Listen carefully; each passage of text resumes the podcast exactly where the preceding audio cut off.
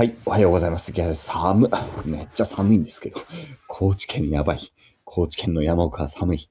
めちゃくちゃ寒いです。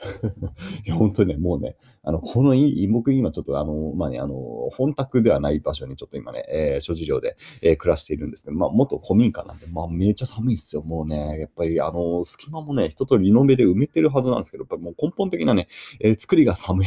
作りが寒い。あの、早くね、本体ができればいいなって感じで、えー、そろそろもう家もできるのかなまあちょっとわかんないですけど、あの、まあ少なくとも今建設できてるんで、えー、そのうち家ができると思って、そこの家はね、えー、ちゃんとね、あの、あれさ、薪ストーブも入れるし、えー、暖房もね、もちろんちゃんと、あの、人間的な、えー、暖房を入れると思いますので、寒いようで、しかも今、灯油はね、灯油買いに行ってなんか今日灯油買わないとな、もうね、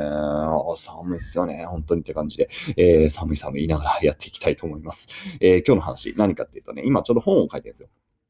で、えっ、ー、と、まあ、別に言っていいの？か、あの、えっ、ー、と、名前忘れないですよね。主婦の友社ですね。えー、主婦の友社というところから、えー、本を出します。で、僕もいろんなね、出版社が実は本を出してきていて、えー、講談社でしょ？幻冬社でしょ？えっ、ー、と、どこだっけ？講談社、幻冬社、小文社、えっ、ー、と、角川とか、まあ、いわゆる大手出版社から結構出してきたんですけど、主婦友社はね、初めてなんですよね。で、まあ、今回、あの、テーマ的に言うと少しこう、だから、まあ、せっかく主婦の友だからね、まあ、主婦の方々向けに、えー、書きたいなと思ってですね。で、まあ、そこで、まあ、うまく編集者の方とちょあのコンセプトが一致して、えー、本を書くことになりました。で、まあ、悪い大人にお金を騙し取れない、騙し取られないための全知識みたいな感じのね、タイトルの本にしていてですね、まあ、あの、やっぱりいろんな、まあ、まずあの、詐欺の手口ってすごい多様化してきて、特に IT の詐欺ですよね。えー、いわゆるフィッシング詐欺みたいなのって皆さん引っかかったことないですか大丈夫ですかね。あの、最近増えてるのは、あの、Amazon のアカウントを更新してくださいとかね、えー、Amazon のその決済に失敗しましたみたいな、えー、そういうなんかね、えー、偽のメールを送ってきて、えー、そして Amazon の、えー、ID と、えー、パスワードを盗んで、そこを悪用するっていうのはすごく、まあ昔からあるんですけど、やっぱり前からずありますね。僕の知人もこの間、えー、そのメールが、えー、偽メールが来ました。で、これ結構巧妙にできてて、メールアドレスも偽装されていたりしますね。えー、メールアドレスって結構偽装できちゃうので、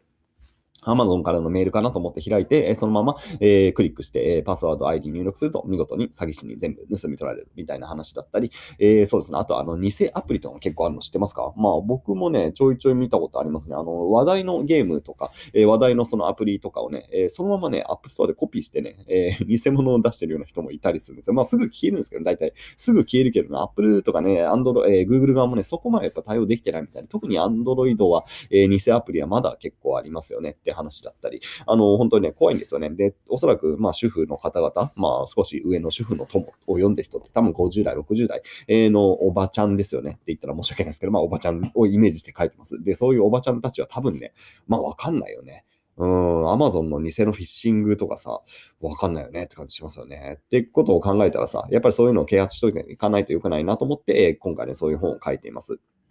で、まあ、それに加えてですね、まあ、そういうなんか明らかな詐欺とかに、あの、限らず、やっぱりこう、常識が古いとですね、なんかこう、不幸になるとかね、お金損するよってことはよくあると思うんですよ。まあ、あの、それがさ、いっぱい書いてあって、えー、いっぱい書いてるんですよ。あの、例えば大学くらい出ておかないと、もう何、社会で通用しないっていうさ、なんか常識持ってる人いますよね。50代、60代ね。大学くらい出ておかないと社会で通用しないとか、やばくねえか、その社会はって感じがしますけどね。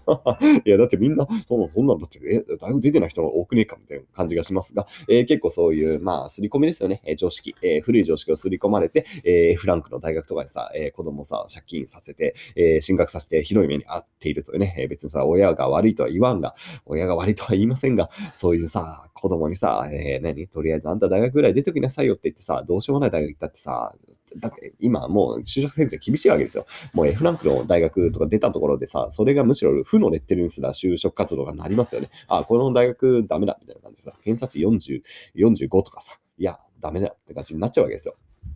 だったらさ、ね、高い金払ってさ、大学行く意味ないじゃんと、僕は思いますし、それずっと思ってましたが、まあそういうことを書いていたりとかさ、えー、あとはまあ、あの、株とか投資って危険だから手出しちゃいけないって思ってる50代、60代多いですよね。えー、それ、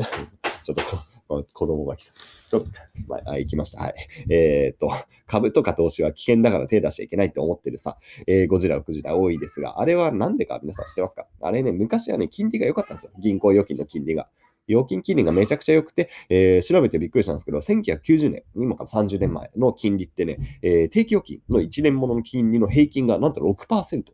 だそうです。ビビりますよね。定期預金ですよ。まあ、元本保証ですよね、あれって。えー、だから元本がまあまあまあ、マイナスになることはほぼないっていう状態で、えー、1年間銀行にお金をロックするだけで、なんと6%増える。詐欺かみたいな。詐欺なのかなと思うぐらいですよね。今の相場って、今の環境で言うとさ、6%ですからね。すごいですよね。1000万預けておいたら、えー、それで60万増えてるんですよね。いやー、すごい時代ですよね。1億円だったら600万ですからね。しかもだって銀行の、えー、定期預金ですよ。いや、株じゃないからね。定期預金ですから。マイナスに下振れするリスクってほぼないっていう、そういうね、えー、金融商品が存在していて、しかもですね、その当時、普通預金ですらもね、えー、高いと3%ぐらいの金利がついていた、え、銀行があるみたいですね。わおって感じますよね そりゃあさ、普通預金と金定期金利預金でさ、3%とか5%、6%の金利が得られたらさ、それ株とか投資は危険だよね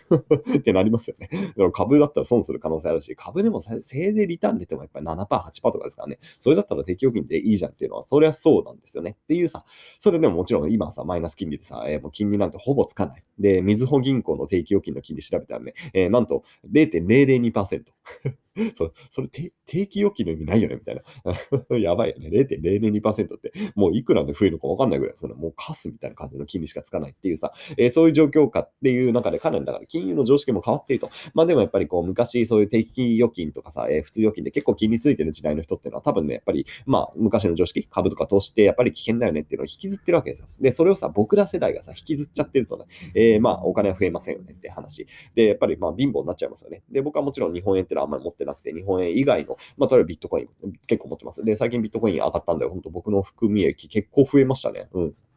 数百万、えー、増えたんじゃないかな。で、あとは株、まあ、主に米国株かな。えー、アメリカの株を持っています。で、日本円っていうのはなるべくあんまり持たないようにしてます。やっぱこれが日本ってどうなるかわかんないんでね、えー、っていう感じだったりさ。で、そうなってくると、え僕みたいにある種資産防衛ができてる人は日本が沈没しても大丈夫だけど、えこれ昔の常識でさ、株とか投資危ないから銀行に入れとこうっていう人はね、どんどんどんどん資産が、まあ、目減りしていくということがあったりとかさ。えあとはさ、なんだ？えっ、とね、いいとしてフリーターなんてみっともないとかさ。えー、いうような常識引っ張ってる人いますよね。これはあの上の世代はそうですが、もうそうですが、えー、下の我々世代でもさ、えー、いいとしてお前フリーターなんてみたいなこと言ってくる人いますよね。いやー、と僕は思いますけどね。まあ別にね、フリーターでもよくねえか。ね、思いますけどね。全然いいじゃん。ね、僕も友人いっぱいフリーターいますよ、本当に。あの、先日画家のサンダードというね、えー、同世代の画家の人が会いましたが、まあ彼のは完全にフリーターですよね。言ってみればね。えー、本当に自由に夢を追って、えー、絵を描いていると素晴らしいじゃないですか。ね、最高だと僕は思いますけどね。もういいとしてフリーターになれる時代ですよ、今はね。昔はそれがやっぱ難しかったんですよね、結局ね。